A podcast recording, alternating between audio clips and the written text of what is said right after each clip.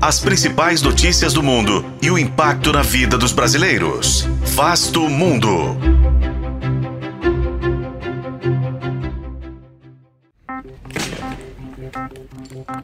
O Panamá vive uma onda de protestos por conta da exploração do cobre e dos ganhos do governo com a renovação do contrato com uma empresa canadense.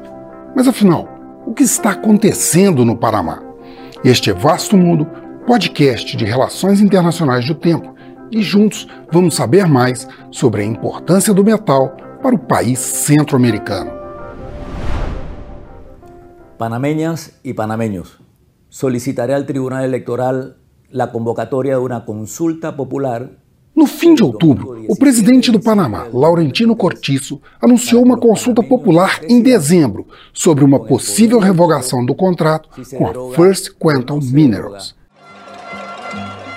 A medida foi uma resposta às greves gerais e bloqueios de estradas à aprovação pelo Congresso da renovação do contrato de exploração do cobre por até mais 40 anos. A empresa canadense é sócia majoritária da Cobre Panamá, a maior mina a céu aberto de cobre na América Central, responsável por uma produção anual de mais de 300 mil toneladas e 80% das exportações do país nos últimos anos. O país tem uma reserva confirmada de mais de 3 bilhões de toneladas de cobre. O metal é usado para aplicações no setor de energia, de eletrônica e de construção, e é essencial para a nova economia de baixo carbono.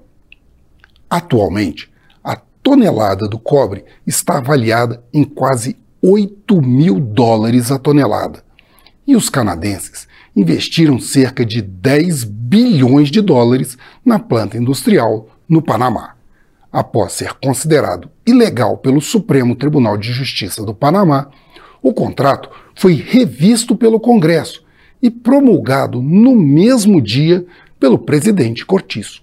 O acordo agora prevê repasses anuais de mais de 370 milhões de dólares ao governo panamenho. Mas os sindicatos e grupos indígenas questionam os riscos ambientais e, principalmente, a perda de controle em um mercado que deve gerar quase meio trilhão de dólares em todo o mundo até 2030. Eu sou Frederico Duboc e este foi Vasto Mundo. Acompanhe este e outros episódios no YouTube, nas plataformas de streaming e na programação da FM O Tempo.